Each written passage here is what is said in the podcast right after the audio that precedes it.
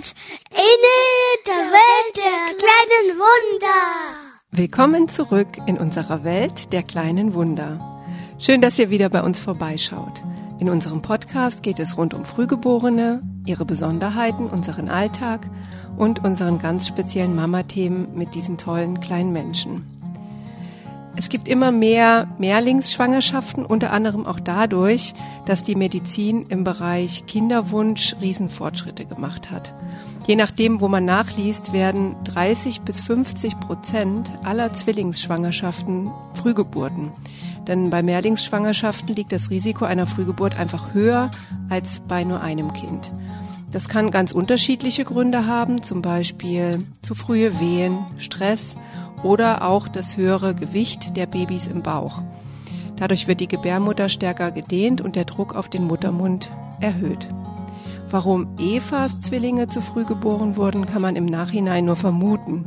Wir wollen heute mal darüber sprechen, wie das Leben mit Zwillingen im Allgemeinen und im Speziellen mit zu früh geborenen Zwillingen ist. Und wir wollen auch offen darüber sprechen, dass leider nicht alle Frühchenzwillinge überleben und was das mit den Eltern macht. Ich stelle heute mal die Fragen und Eva gibt die Antworten und dann würde ich sagen, los geht's! In meiner Familie gibt es auch Zwillingskinder und ähm, ich fand das immer total spannend und habe mir allerdings aus Muttersicht, ähm, also ich hatte immer einen riesen Respekt davor und ähm, ja, auch als ich schwanger war, habe ich mich auch so ein bisschen gefürchtet vor der Nachricht. Herzlichen Glückwunsch, Sie bekommen Zwillinge. Eva, als du erfahren hast, dass ihr oder dass du Zwillinge bekommst, wie, wie war deine Reaktion? Warst du geschockt? Nee, geschockt war ich tatsächlich nicht. Also überrascht schon, weil wir damit ja nicht gerechnet hatten. Ähm, das war ja eh so ein bisschen, das habe ich ja schon mal so erzählt, aber vielleicht noch mal ganz kurz. Ähm, ich hatte während der frühen Schwangerschaft Blutungen und ähm, dachte eigentlich, dass ich wieder eine Fehlgeburt hätte und eine Ausschabung machen müsste. Und weil wir zu dem Zeitpunkt in den USA waren bei meinen Eltern, konnte ich eben nicht zum Frauenarzt. Ich hatte dort ja keinen Frauenarzt. Und dann sind wir eben in die Notaufnahme ins Krankenhaus gefahren. Da haben sie dann irgendwie drei Stunden lang irgendwelche Untersuchungen gemacht, Blut abgenommen, Ultraschall und so weiter. Das war echt schräg irgendwie, weil das Ulkige ist, dass es in den USA für den Ultraschall speziell ausgebildete Leute gibt, die eben nur den Ultraschall machen dürfen, die aber halt nichts sagen dürfen. Das sind keine Ärzte, deswegen dürfen sie dir als Patientin nicht sagen, was sie da sehen sondern die fummeln da halt irgendwie rum ähm, und, und sagen dir nichts. Also die hat zwar sich mit mir unterhalten, aber sie hat mir einfach nichts über die Kinder oder zu dem Zeitpunkt habe ich ja noch gedacht, es wäre ein Kind gesagt. Ja. Ähm, so einen langen Ultraschall hatte ich tatsächlich noch nie. Der hat fast eine Dreiviertelstunde gedauert und ähm, jedes Mal, wenn ich so vorsichtig gefragt habe, so was sie denn jetzt sieht, hat sie gemeint, nee, sie dürfte also nicht sagen, ich müsste warten, bis der Arzt mit mir über das Ergebnis spricht. Und das war dann eben erst nach drei Stunden, als auch dann die Blutwerte da waren und so weiter. Und der meinte dann, ja, also beiden Kindern geht es gut. So, und da waren wir erstmal komplett geflasht. Aber meine Schwester hatte ja auch schon Zwillinge bekommen, die waren zu dem Zeitpunkt schon sieben. Und ich hatte das alles so ganz hautnah mitbekommen und hatte ihr oft geholfen, auch mal über Nacht und so. Ähm, und da wusste ich dann so in etwa, was auf mich oder was auf uns zukommt. Und dann haben wir uns ehrlich gesagt mehr gefreut, als dass wir geschockt waren. Also wenn deine, äh, wenn deine Schwester auch schon Zwillinge hat, warst du dann schon so, hast du es in Erwägung gezogen oder ja, liegen generell bei euch Zwillinge in der Familie? Nee, eben gar nicht. Also ähm, meine Schwester hat zwar auch Zwillinge und ich eben, aber sonst weit und breit keiner. Ähm, meine Schwester hat zweieiige Zwillinge, ähm, unsere Jungs sind, soweit man das eben ohne DNA-Test sagen kann, wahrscheinlich eineig. Also so hundertprozentig müsste man wirklich einen DNA-Test machen. Aber mein Frauenarzt hat damals ähm, gesagt, also es gibt so einen bestimmten Zeitraum, wo man das ganz gut erkennen kann. Und da hat er gemeint, also mit einer großen Wahrscheinlichkeit sind sie eineig. Der Unterschied ist der, bei zweieigen Zwillingen reifen zwei Eier heran oder Eizellen heran und werden von verschiedenen Samenzellen befruchtet und dann entstehen einfach zwei Kinder gleichzeitig. Die sind sich genetisch nicht ähnlicher als andere Geschwister auch. Eineige Zwillinge dagegen haben identisches Erbgut. Also ähm, da teilen sich einfach irgendwann ganz früh im Stadium ähm, die Eizellen, so dass sich halt einfach aus einer Eizelle zwei Kinder entwickeln. Die Tendenz für multiple Eisprünge, also das zweieiige Zwillinge, das ist erblich. Ähm, das ist aber eben nicht so bei eineiigen Zwillingen, sondern da ist einfach reiner Zufall. Passiert halt einfach so. Das heißt, es kann tatsächlich bei jeder Frau mal passieren. Und äh, wir hatten ja auch anfangs, ähm, im Intro habe ich ja gesagt, dass Zwillinge häufig zu früh kommen. Mhm. War das für dich schon ein Thema? Hast du das vorher schon mal überlegt, dass es so sein könnte? Oder wie war es vielleicht auch bei deiner Schwester? Ja, also ich habe das tatsächlich überhaupt gar nicht äh, überlegt, weil die Zwillinge von meiner Schwester kamen genau an dem Tag, als es keine Frühchen mehr waren, nämlich 37 plus 0. Und irgendwie war das für mich gar keine Frage, dass ich es auch so lange aushalten würde. Also der Gedanke, dass die zu früh kommen könnten, kam mir kein einziges Mal, obwohl ich ja aus mehreren Gründen eine Risikoschwangerschaft hatte. Ich war schon 35, das heißt, ich bin während der Schwangerschaft 36 geworden und das nennt man alleine vom Alter her schon eine Risikoschwangerschaft. Na super. Ja, früher war das, äh, aber ich glaube, das ist auch mittlerweile ist das ja auch viel häufiger, dass die ja, das ist viel Frauen häufiger, das stimmt. Werden, ja. Aber das Alter, also diese Zahl 35 ist ähm, immer noch, soweit vor. ich weiß, nach okay. wie vor so ein, so ein Stichjahr irgendwie, genau. Und dann hatte ich eh schon einen verkürzten Gebärmutterhals wegen einer Behandlung, die ich vorher mal hatte.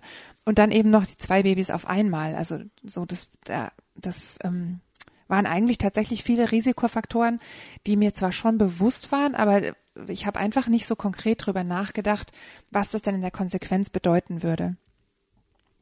Ich musste natürlich dann irgendwie, weil es eben eine Risikoschwangerschaft war, regelmäßig zum Frauenarzt und wurde ganz engmaschig untersucht und so. Aber mir ging es total gut und mein Bauch war ja auch noch gar nicht dick, als die Jungs geboren wurden. Also viele hatten noch nicht mal so richtig mitbekommen, dass ich schwanger war, weil ich eben einfach noch nicht so ausgesehen habe. Mein Arzt hatte mich ähm, schon im vierten Monat auf partielle Bettruhe gesetzt, einfach zur Sicherheit und so und wegen diesem verkürzten Gebärmutterhals. Und ich lag eh schon total viel zu Hause rum, aber ich durfte noch aufstehen, also ich musste nicht komplett liegen.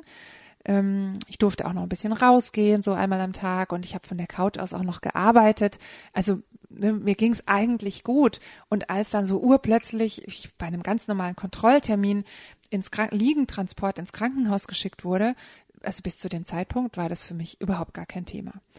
Und vor allem eben auch gar nicht so krass früh. Also äh, irgendwie habe ich immer für mich so die 25. Woche ähm, als Stichwoche erkannt, ne? Und ich, sie waren, sie kam in der 24. Woche und da habe ich irgendwie noch das komplett von mir geschoben. Das ist gerade so äh, so witzig, weil also wir haben ja gerade gesagt, Frühchen werden ja ganz häufig zu früh geboren und du hast dir äh, Frühchen sage ich Zwillinge mhm. und du hast dir keine Gedanken gemacht und bei mir war es ja so, ich habe ja schon Frühchen mhm. in dem Sinne also kein Extremfrühchen gehabt, aber es war der war halt mal viereinhalb Wochen zu früh geboren und ich hatte auch überhaupt nicht daran gedacht, mhm. dass das beim zweiten Mal, also im Gegenteil, mhm. da hatte ich mir das noch so wundertoll alles überlegt, ähm, wie das dann sein kann. Äh, ja, also ist komisch, ne, dass der Kopf da irgendwie so ähm, das ist wie so eine Art Schutzmechanismus, dass man da nicht drüber nachdenkt. Ja, man will ja auch da nichts herbeirufen. Ja, genau. ja, ja, also das stimmt. Ja. Und ähm, genau, dann sind die ja die beiden extrem zu früh geboren, also ähm, 24. Schwangerschaftswoche, ich glaube es war 23 plus? 23 plus 6, genau. Plus 6? Kamen sie dann, Puh. ja. 23 plus 3 wurde ich eingeliefert. Mhm. Und ähm, beide etwas mehr über 500 mhm. und 600 Gramm. Wie war das für dich? Hast du dir da, da dann klar gemacht, ja, was kommt jetzt auf mich zu? Was bedeutet das? Auch das tatsächlich überhaupt nicht. Da ich, da ich mich ja gar nicht damit auseinandergesetzt hatte oder mit dem Gedanken nicht beschäftigt hatte, wusste ich ehrlich gesagt auch gar nicht, was alles passieren könnte. Ähm, und ich glaube auch, das ist ein Stück Selbstschutz, dass man als Eltern die Option, dass das Kind oder in dem Fall die Kinder sterben könnten, vor allem so direkt nach der Geburt irgendwie gar nicht in Betracht zieht das war so überhaupt gar keine, kein Gedanke. Den, ich habe den nicht ein einziges Mal gedacht. Das erfasst man dann erst, zumindest so ein bisschen, wenn die Ärzte mit einem sprechen und versuchen, einem klarzumachen, was da gerade passiert. Und selbst dann finde ich es extrem schwierig, das Gehörte mit den Emotionen zusammenzubringen. Das ist dann so ein bisschen, ähm, als ob das Herz dem Kopf nicht folgen kann. Und man versteht ja auch schon rein medizinisch gar nicht alles, was das bedeutet, was die einem da so sagen. Ja. Ja, man ist ja auch total im Tunnel, ne? Also Komplett. das, äh, du rechnest überhaupt nicht damit, dass die dann sagen können, ja, dein Kind, das war heute Nacht äh, es war kurz vor knapp. Ja. So ähm, war das bei uns ja auch einige Male und ähm, erst Wochen später habe ich das so wie nach nachverarbeitet und habe dann erstmal festgestellt, äh, ja stimmt, das haben die uns damals eigentlich gesagt. Ich habe es aber überhaupt nicht gecheckt, zum Glück. Ja, ganz genau. Also es ging mir ganz genauso, dass ich vieles immer erst zeitversetzt tatsächlich richtig kapiert habe. Also ne, man hört das ja, was die sagen und man hört da ja auch zu und so, so ist es ja nicht. Aber was das bedeutet, das ähm, war bei uns genauso. Habe ich immer erst nach einigen Wochen, als es äh, den Kindern dann schon besser ging, also immer mal wieder dem einen, dem anderen und so, ähm, habe ich das immer erfasst. Ich habe auch lange gar nicht, habe ich glaube ich schon mal gesagt irgendwann, ich habe lange gar nicht erfasst, dass ähm, welcher von beiden eigentlich kranker war oder kränker. Was ist eigentlich das korrekte Wort? Egal. Egal, wir wissen, was du meinst. Genau, und ähm, bei wem es mehr auf der Kippe stand. Ich habe das tatsächlich einfach anders, äh, ja, in meinem Kopf anders einsortiert. Hm. Ja, ich überlege jetzt auch gerade, also als wir dann natürlich, wir hatten auch noch ja ein kleines Kind zu Hause und ähm, aber tatsächlich intensivmedizinisch behandelt hatte ich nur eins und ich überlege jetzt gerade, oh Gott, ähm, zwei von der Sorte und das, das war ja wirklich bei beiden nicht so, dass du gesagt hast, okay, ähm, der eine ist safe und der andere, um da ja, da stecke ich mehr rein oder kümmere ich mich jetzt mehr drum oder auch mhm. so gedanklich. Ähm, erzähl mal kurz, wie war es in der Klinik? Wie machen die Ärzte das? Also sagen die dann so, äh, fangen wir mal mit dem an und dann mit dem oder wird dann immer nur bei Bedarf äh, über, über ein Kind gesprochen oder wie, wie lief das so ab? Nee, die behandeln das komplett gleichwertig oder gleichzeitig, so muss man sagen, gleichwertig ja sowieso, aber ähm, äh, so wie ein Arzt mit euch über ein Kind gesprochen hat, haben die mit uns immer über beide gesprochen. Also es war dann schon mal so, je nachdem, wie es denen eben ging, dass sie mehr über den einen als über den anderen gesprochen haben. Aber dadurch, dass eben beide ja ähm, super krank waren und auch die Zeit, also die sie gebraucht haben, dass es ihnen besser ging, war relativ parallel. Also sie haben wirklich beide die ersten zwei Monate extrem gekämpft, extrem auch mit Reintubation und so und ähm, ja, und ganz vielen kritischen Momenten und Notoperationen und so. Und erst so im dritten Monat wurde es bei beiden besser und dann wurde es aber auch relativ parallel besser. Da, ähm, das ist ganz spannend, ja. Und dann sind wir auch innerhalb von zwei Tagen, drei Tagen sind sie erst der eine und dann der andere auf die Neonatal, also auf Peripherstation verlegt worden. Hm. Also interessant, ne? Es hätte ja auch sein können, der eine geht dann, äh, bleibt auf der Intensivstation und ähm, die haben irgendwie so ein bisschen nachgezogen beide, ne? Total. Es, das passiert ja bei Zwillingen immer mal wieder. Also tatsächlich, soweit ich weiß, ist es sogar häufiger. Ich kenne jetzt keine Statistik, aber dass ein Zwilling deutlich weiterentwickelt ist und der andere irgendwie unterversorgt ist. Und dann kann es tatsächlich passieren, dass das eine Kind auf einer komplett anderen Station liegt als das andere. Also das eine muss vielleicht intensivmedizinisch versorgt werden und das andere ist nur in Anführungsstrichen eben auf einer Peripherstation. Das ähm, ist für die Eltern natürlich echt anstrengend, ne? weil dann springst du zwischen Stationen her und du willst bei beiden Babys sein. Du kannst aber immer nur, du kannst ja nicht zweiteilen. So und ähm, meistens ist ja auch nur einer in Elternzeit, ähm, der dann wirklich die ganze Zeit im Krankenhaus sein kann. Also das ist schon eine Herausforderung. Wir hatten das, wie gesagt, zum Glück nur zwei, drei Tage.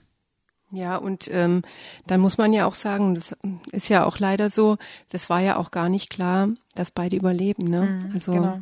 Ja. Ihr könnt ihr euch sehr, sehr glücklich und dankbar schätzen. Ich glaube, das macht ihr auch. Ne? Das tun wir auch. Wir sind mega dankbar, dass beide überlebt haben, weil wir ähm, wissen, dass es echt hätte anders ausgehen können. Das war uns von Anfang an bewusst. Also das haben die Ärzte uns einfach sehr klar gesagt und haben uns da auch den Erwartungshorizont gesteckt. Und wir haben während dieser ähm, Zeit auf der Intensivstation einige Familien miterlebt, deren Frühchen es nicht geschafft haben und haben dann eben auch die Trauer mitgetragen.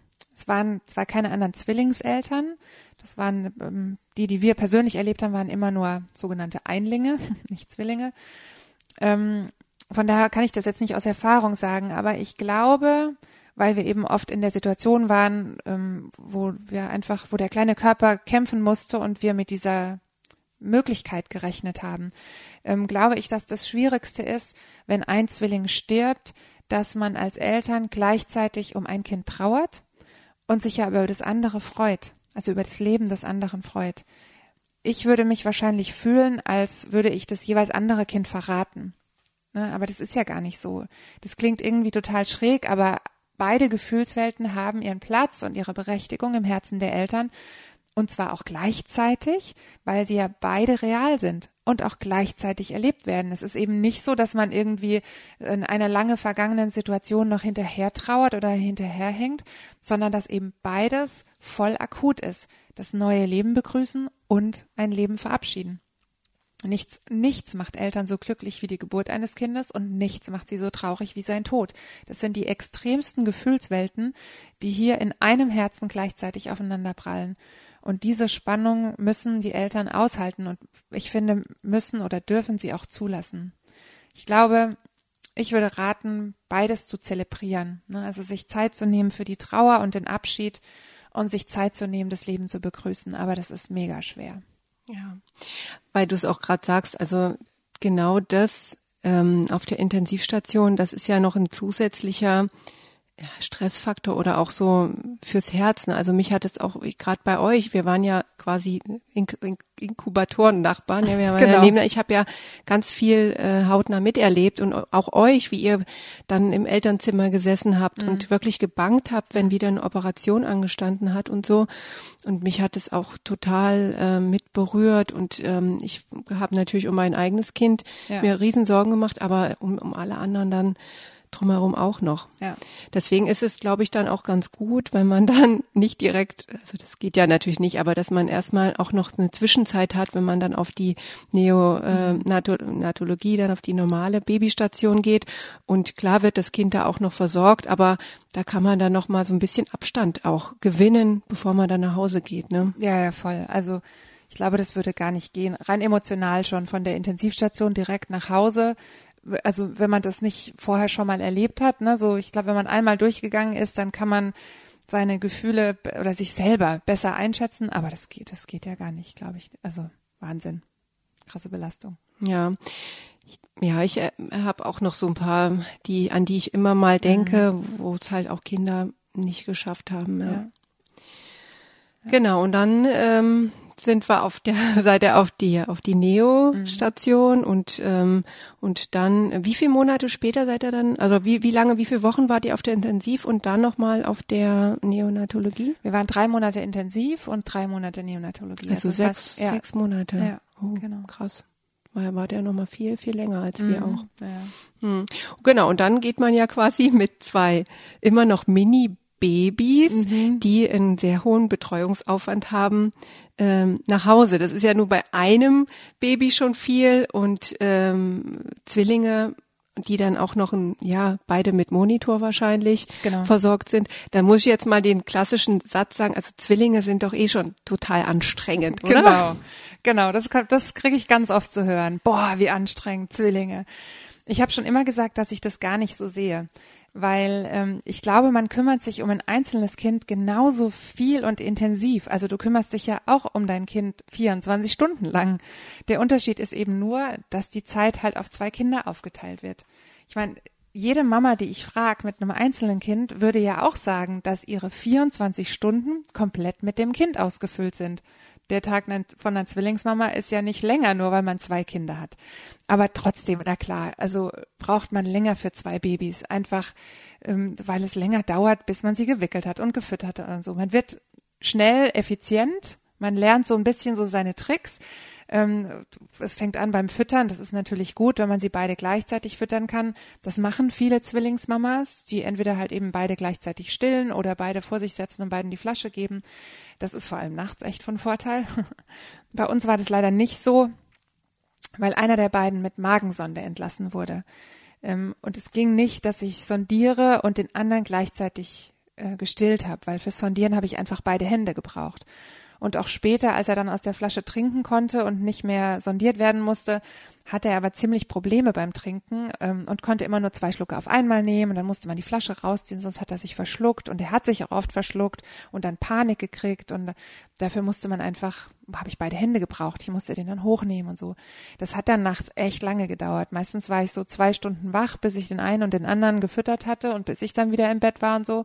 Ähm, dann habe ich zwei Stunden geschlafen und dann ging die nächste Runde wieder los. Das war schon anstrengend, auf jeden Fall. Ja, und dann vor, vor allem dann abpumpen. Ne? Und, genau. und alles auch abwaschen und so und sterilisieren und das ist ja auch alles doppelt dann. Genau. Ja, also, ganz genau, ja. Absolut. Total fies. Ja. Ich meine, es gibt ja, ist klar, es gibt immer auch Zeiten, die sind äh, anstrengender als andere, zum Beispiel, wenn die Schlafumstellung zum Beispiel ist oder wenn einer zahnt und der andere nicht.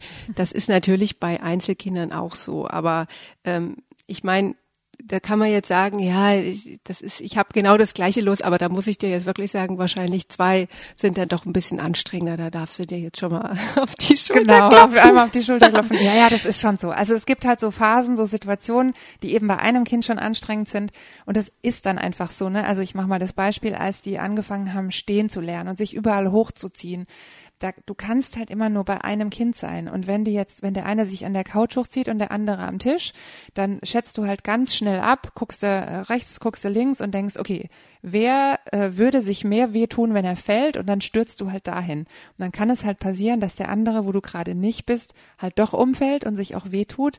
Aber es geht halt einfach nicht anders. Ne? Natürlich versucht man dann viel zu zweit zu sein und so, aber das funktioniert einfach nicht immer. Ähm, ja, oder auch ähm, anderes Thema, was mich extrem gestresst hat und auch wirklich eine lange Zeit, also bestimmt ein Jahr lang gestresst hat, als die Jungs ähm, äh, laufen konnten und einfach auch schnell waren. Ne? Also nicht mehr nur so so äh, äh, krabbel, wackel, steh, Baby mäßig, sondern halt wirklich laufen konnten fand ich das Aussteigen an der Straße immer unglaublich anstrengend, weil ähm, ich habe ein Kind auf, aus dem Auto geholt, habe es auf die Straße oder auf den Gehweg gestellt, bin ums Auto gelaufen, wollte das andere Kind aus dem aus dem Auto holen, logischerweise. Und in der Zeit ist der erste, der schon stand, halt wupp irgendwie losgerannt ähm, und ich habe dann immer geguckt, aber du kannst ja gar kein Auge da drauf haben, ne? weil du hast ja, du steckst ja mit deinem Kopf schon wieder im Auto, um das nächste Kind rauszuholen und abzuschnallen und so. Ähm, und bei uns zu Hause vor der Haustür war das jetzt gar nicht so tragisch, weil da fahren nicht so viele Autos. Aber wenn ich irgendwo hinfahren musste, hat mich das unglaublich gestresst.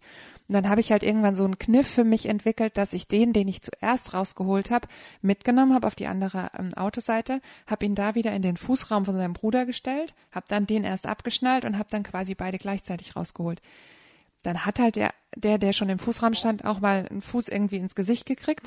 Das ist dann halt so, aber das war mir immer noch lieber, weil das konnte ich besser kontrollieren, als dass er vors Auto rennt.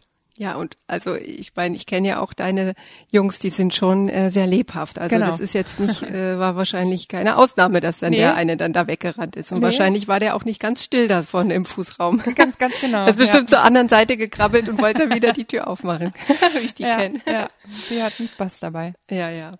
Also äh, was auch eine häufige Frage ja ist, ähm, oder was was früher war das glaube ich war das noch mehr angesagt ist ähm, wenn äh, was das Anziehthema mhm. ich meine es ist vielleicht auch eine praktische Sache mhm. aber wie macht ihr das zieht äh, zieht ihr die die Jungs gleich an Nee, das machen wir tatsächlich gar nicht. Das haben wir ganz früh schon entschieden, dass wir jedes Kind als eigenständige Persönlichkeit sehen wollen und ihnen auch den Raum geben wollen, ihre Identität zu entwickeln. Und da gehört für mich das Anziehen dazu. Und interessanterweise ähm, haben wir sie von Anfang an wegen der unterschiedlichen medizinischen Geschichten und Narben und damit auch der unterschiedlichen Bedürfnisse und, und Pflegeanforderungen einfach unterschieden. Also sie waren, obwohl sie sich ähnlich sehen ähm, oder gleich aussehen, haben sie einfach, waren, waren sie für uns so unterschiedlich, dass wir das, ähm, dass es für uns gar nicht in Betracht kam. Wir haben schon natürlich ab und zu mal gleiche Shirts oder gleiche Hosen, weil es manchmal ähm, einfacher ist, ähm, ne, irgendwie zwei von einem zu kaufen oder sowas. Aber das kombiniere ich dann wenigstens anders, ne, dass sie vielleicht die gleiche Jeans am anhaben, aber ein anderes Shirt oder so. Und seit sie sich selbst ihre Klamotten aussuchen, ist auch klar, dass sie einen komplett unterschiedlichen Geschmack haben. Also ähm, wenn sie sich selbst gleich anziehen wollen würden, wäre das für uns auch vollkommen okay. Aber tatsächlich wollen sie das Gegenteil und grenzen sich bewusst voneinander ab. Ähm, die aktuelle Farbwahl ist blau und grün, also der eine immer blau, der andere immer grün und es würde denen gar nicht in den Sinn kommen, die in Anführungsstrichen falsche Farbe anzuziehen. Sie nutzen das für sich als Erkennungs- und Abgrenzungsmerkmal und wenn sie das ähm, ähm, eben also nicht machen würden, wie gesagt, wenn sie sagen, wir möchten das gleich, ist es völlig in Ordnung. Aber so ist es wirklich Ausdruck der Persönlichkeit und das finde ich auch bei Kindern schon total wichtig. Ja, und ähm, ich glaube, das ist ja auch so ein, vielleicht auch ein Prozess, den Eltern dann erstmal ähm, einmal ja auch durchlaufen oder dass die dann erkennen, zu sagen, ich habe ich hab nicht einmal zwei, sondern ich habe zweimal ein Kind. Ähm, und das war ja bei euch, wir haben ja auch schon mal drüber gesprochen, als wir über die Schule gesprochen haben, war das ja auch so Thema. Genau. Dass du dann, eigentlich war ja immer, wenn ich mich erinnere, so auf welche Schule gehen die beiden denn? Ja. Und bis dann irgendwann mal ähm, die Frage aufkam, ja, warum eigentlich? Ja. Warum sollen die denn auf eine Schule? Ja, gehen? genau. Und habt ihr ja dann auch anders gemacht. Genau, ja, das Ding ist, wir hatten halt die Wahl, ne? Also wir, dadurch, dass sie keine Regelschulkinder sind, ähm, hatten wir komplett die Möglichkeit, frei zu entscheiden. Und das hast du ja normalerweise nicht, weil die Kinder in, äh, in die Schule gehen am Ort, wo sie halt sind, wo sie gemeldet sind. Ähm, die meisten Eltern müssen ihre Kinder eben auf eine Schule schicken und überlegen dann, ah ja gut, dann schicke ich sie halt in verschiedene Klassen. Das ist meist, das ist eher die Überlegung, die man überhaupt machen kann.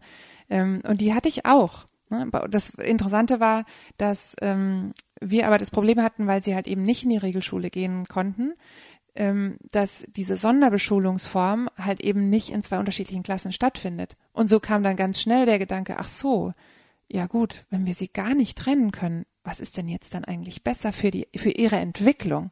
Also, ne, dass sie einfach einen eigenen Freiraum haben.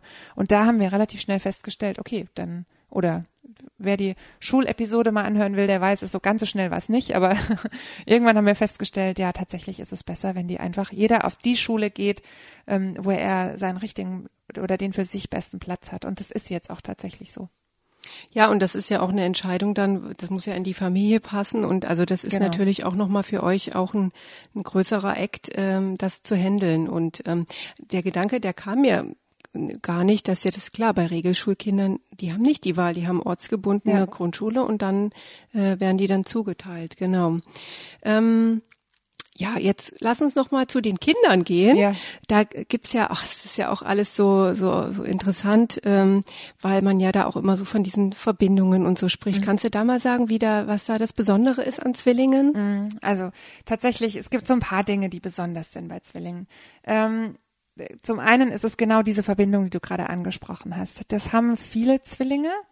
Ähm, weiß nicht, ob es Eineige mehr haben als Zweieige, weil sie das gleiche Genmaterial haben.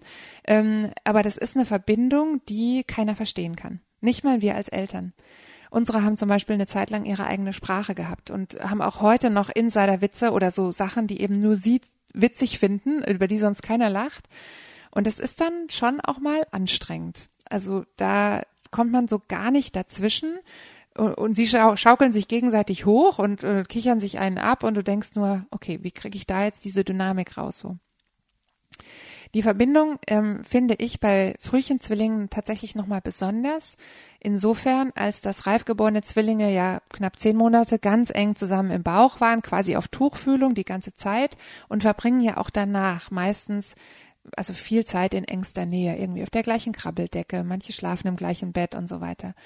Ähm, unsere Jungs lagen die ersten drei Monate in getrennten Inkubatoren. Das heißt, sie hatten diese körperliche Nähe zueinander gar nicht. Also konnten sich auch nicht sehen, nicht riechen, nicht hören. Also haben wirklich, waren komplett weg.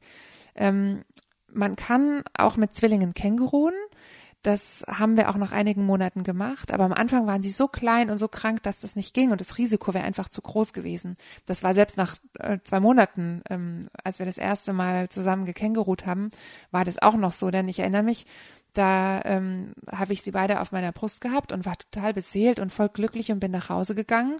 Und ähm, prompt haben sie sich eine Sepsis geholt und mussten reintubiert werden.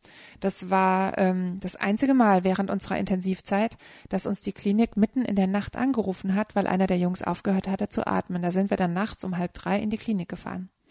Bis wir dort waren, war er wieder reintubiert und auch wieder stabil, aber danach hat es echt nochmal Wochen gedauert, bis wir wieder mit beiden Känguruen durften. Wenn man sich also überlegt, dass unsere Jungs über Monate gar keine Nähe, keinen Kontakt, keine Nähe zueinander hatten, ähm, ist es eigentlich umso erstaunlicher, dass sie heute dennoch so eine krass enge Beziehung haben.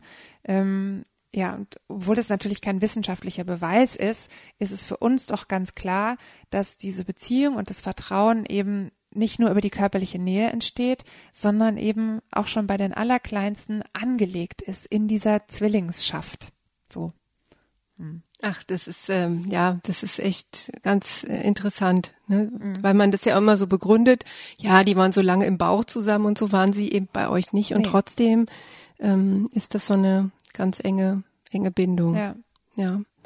Und ähm, ja, wir hatten es ja eben schon, so diese Individualität ist ja aber irgendwie trotzdem da. Ja. Wie geht ihr denn damit um, äh, jetzt ja. in Erziehungsfragen und so weiter, in einer Entwicklungsförderung auch? Ja, also ähm, man muss sich als Eltern, finde ich, schon sehr zwingen, jedem Kind seinen eigenen Entwicklungsraum zu lassen, weil die Entwicklung halt einfach mehr oder weniger zeitgleich abläuft. Das ist ja logisch. Das passiert einem einfach nicht bei Kindern, die zwei oder drei Jahre auseinander sind, ähm, weil die Kinder einfach ganz selbstverständlich unterschiedliche Entwicklungsstände haben. Das ist so. Man darf Zwillinge nicht ständig miteinander vergleichen. Also das macht man sowieso. Das heißt, ich muss mich immer wieder dran erinnern, das eben nicht zu tun. Die sehen vielleicht gleich aus, aber sie haben komplett unterschiedliche Persönlichkeiten und also teilweise wirklich extrem konträr. Bei unseren ist es auch so, dass sie sehr verschiedene Geschmäcker haben und ähm, und ganz anderer Typ sind. Der eine so, der andere so. Und selbst wenn wir sie gar nicht immer miteinander vergleichen, dann machen sie das auch selber noch. Ja, und wir mussten sie zum Beispiel schon im Kindergarten trennen, weil der eine, da konnten sie noch gar nicht richtig reden, aber der eine hat den anderen immer bevormundet und hat ihn mit sich gezerrt, bis hin zu, er hat ihn gehauen, wenn er nicht mit ihm und den anderen Kindern spielen wollte. Aber der wollte halt lieber alleine spielen, so. Und das konnte sein Zwillingsbruder nicht ertragen. Also ganz krass.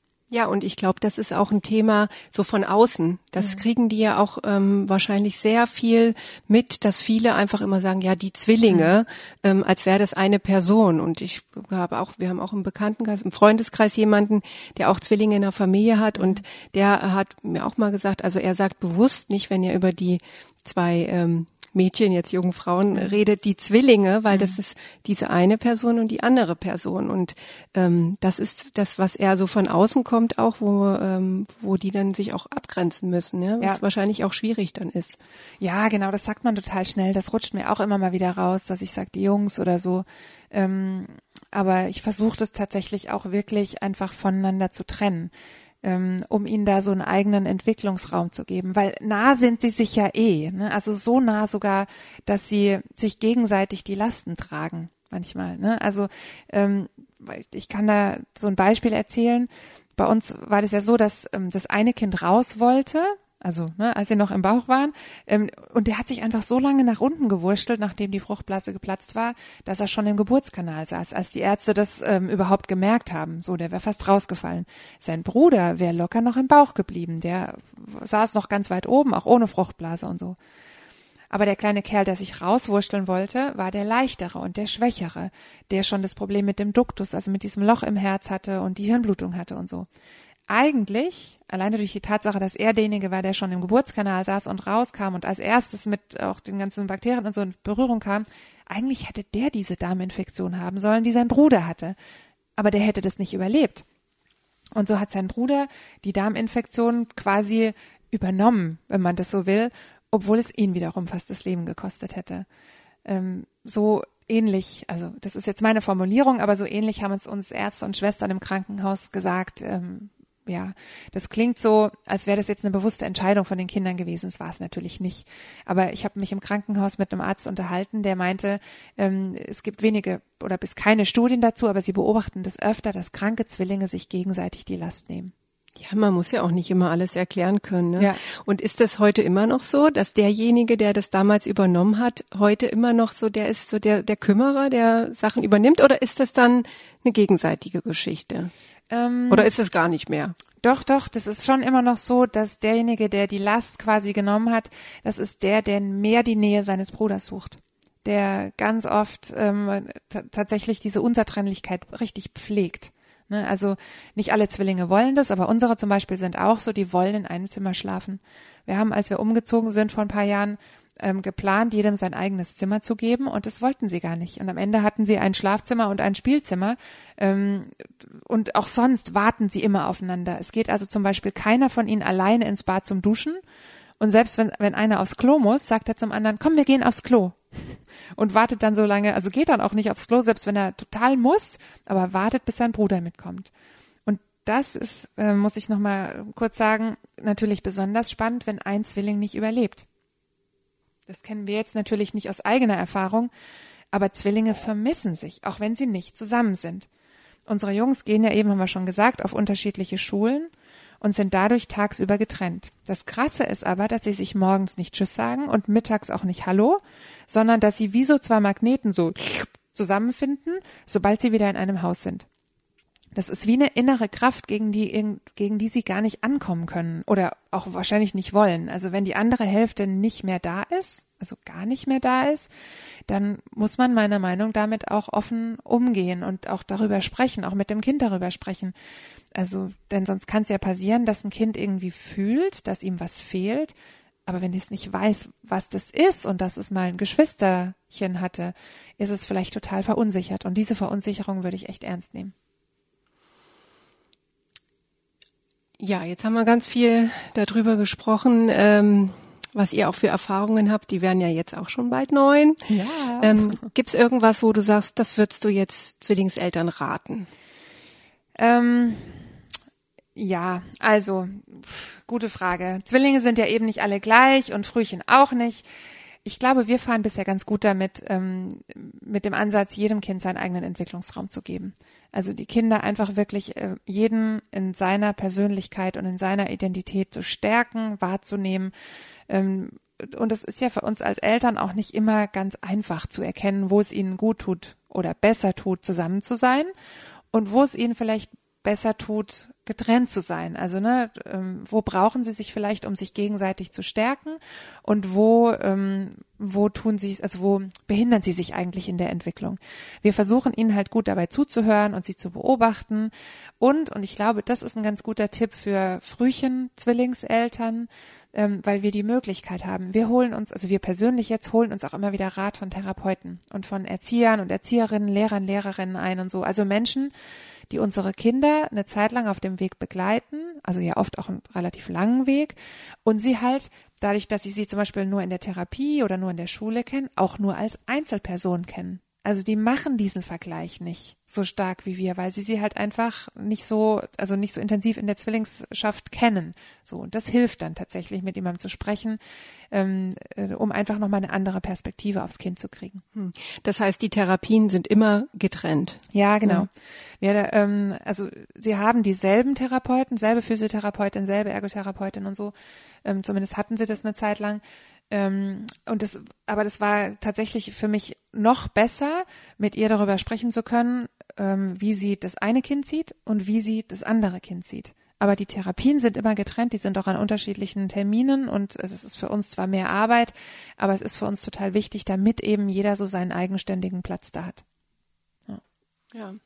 Ich glaube, wir könnten jetzt noch ganz, ganz äh, lange darüber sprechen. Vielleicht machen wir auch noch mal eine Folge. Also ähm, ich finde ist jetzt eigentlich auch ein schöner Abschluss erstmal. Ähm, und mich würde das total oder uns würde es total interessieren, ob das anderen, ob andere das genauso beobachten. Ich meine, du kennst jetzt auch ein, ja auch andere Zwillingseltern, mhm. aber ähm, Frühchen ist ja auch nochmal ein eigenes Thema. Deswegen würden wir uns mega freuen, wie immer, Feedback zu dieser Folge zu bekommen. Habt ihr es genauso erlebt? Habt ihr es vielleicht ganz anders oder ähm, auch so das mit den ähm, mit dieser besonderen Beziehung und so weiter? Also super gerne schreibt uns E-Mail oder unter dem aktuellen Instagram-Post oder oder oder oder. Ihr, ihr wisst ja, wie ihr uns erreichen könnt, wenn ihr uns schon länger hört. Und ähm, genau, dann würde ich sagen, vielen Dank fürs Zuhören. Danke Eva dir für deine, für deinen Einblick in die persönliche Sache mit den Zwillingen und bis zum nächsten Mal. Bis zum nächsten Mal. Und so